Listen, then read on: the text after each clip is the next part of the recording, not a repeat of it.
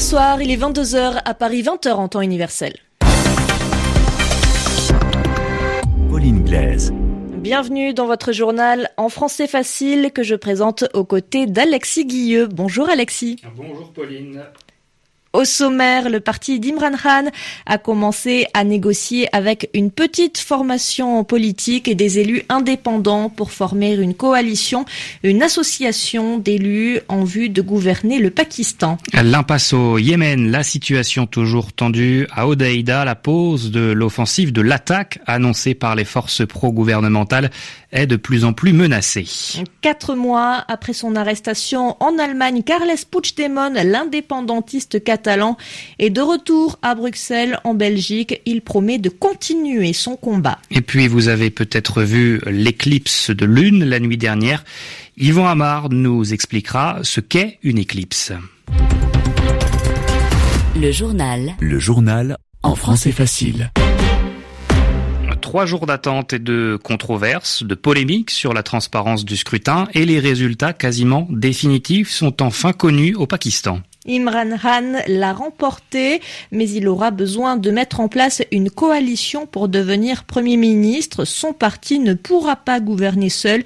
L'heure est donc aux négociations. Solène Fioriti. Après la victoire, c'est l'heure des tractations politiques. Le parti de l'ancien champion de cricket Imran Khan a remporté 116 sièges, un bon score meilleur qu'attendu, mais il lui en manque une vingtaine de plus pour être majoritaire à l'Assemblée. Ses proches ont fait savoir que des discussions avaient démarré avec des députés indépendants et des petits partis.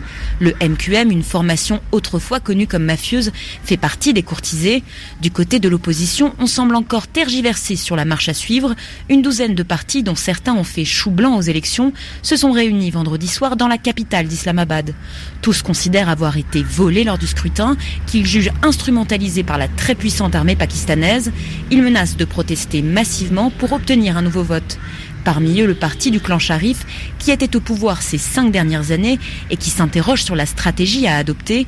Avec 64 élus, il est aussi la deuxième force politique du pays et annoncera dimanche s'il rejoint ou non le camp des protestataires. Solène Fioriti, Islamabad, RFI.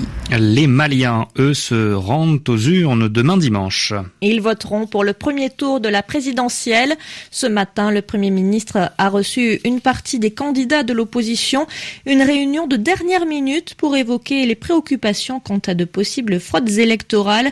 Malgré quelques avancées, Alexis, les questions les plus épineuses, celles qui divisent le plus, restent en suspens. Les candidats de l'opposition s'inquiètent toujours de la validité du fichier électoral. Tous ont toutefois décidé de se maintenir dans la course à la présidence. En Côte d'Ivoire, Pascal Affinguessan a été réélu pour un mandat de 5 ans à la tête du Front populaire ivoirien, le principal parti de l'opposition dans le pays. Pascal Affinguessan, 65 ans, a été élu sans mal, seul candidat. Il a été crédité, il a reçu plus de 99% des voix exprimées. Le parti de l'ancien président Laurent Gbagbo est divisé en deux camps rivaux. Mais Pascal Affinguessan a estimé au cours du congrès que l'unification du parti était en marche. Dans l'actualité, également, un député arabe israélien démissionne. Zouer Baloul proteste contre la récente loi définissant Israël comme l'État-nation du peuple juif. Cette loi stipule, précise que le développement de localités juives relève de l'intérêt national et que l'arabe n'est plus une langue officielle du pays. Toujours dans la région, un adolescent palestinien a succombé à ses blessures. Il avait été touché par des tirs de soldats israéliens au cours d'une manifestation à la frontière avec la bande de Gaza. Sa mort porte à trois le nombre de Palestiniens tués lors de ces protestations. Des tensions toujours bien présentes au Yémen également. Les forces rebelles outils dénoncent une attaque de la coalition menée par l'Arabie saoudite contre différents points de la ville portuaire d'Odeida. 24 heures plus tôt, la rébellion affirmait avoir mené, elle, des, bombardements contre l'aéroport d'Abu Dhabi.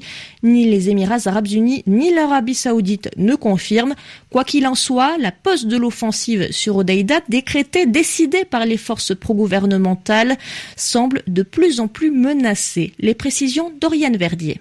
Le sort des 600 000 habitants de la ville de Deida et ses environs est toujours en suspens. Si les combats sont officiellement à l'arrêt, la tension continue de monter autour du port.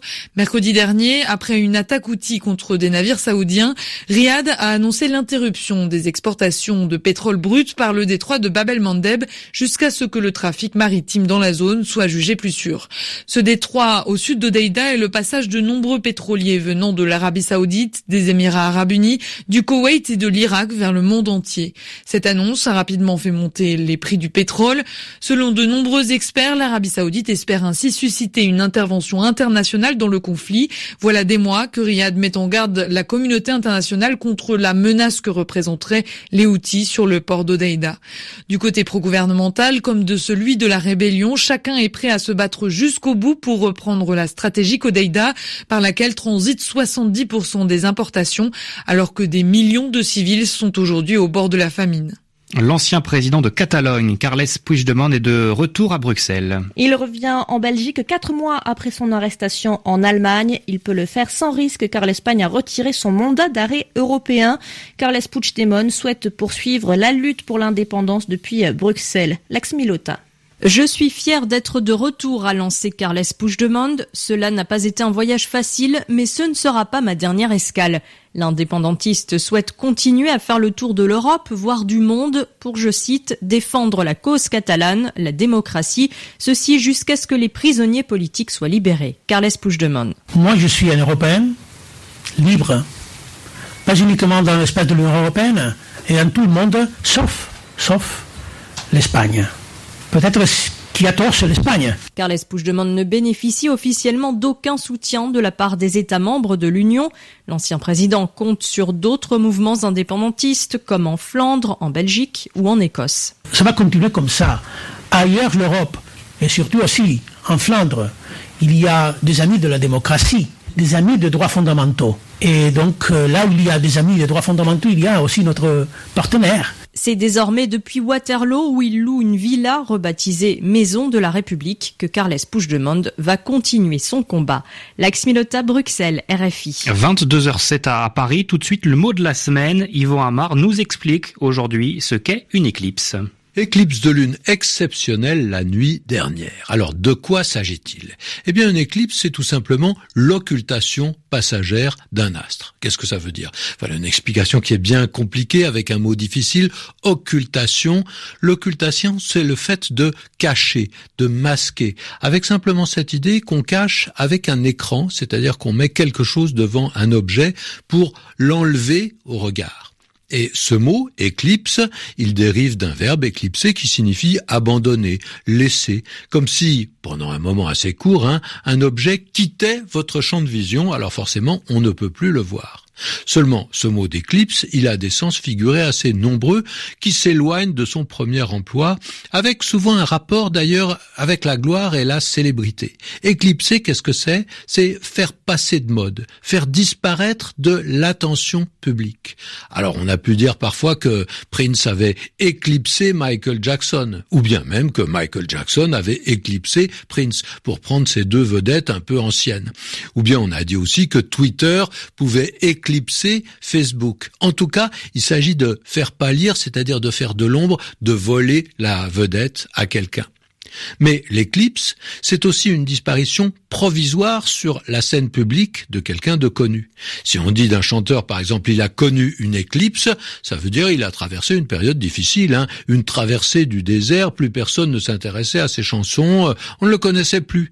Avec l'idée d'ailleurs que ça a été temporaire, provisoire, il y a eu un retour. Et puis le verbe éclipser, il veut tout simplement dire partir discrètement, sans faire de bruit, sans que les autres s'en aperçoivent. J'ai été invité quelque part, je m'ennuyais, je me suis éclipsé, personne ne l'a remarqué.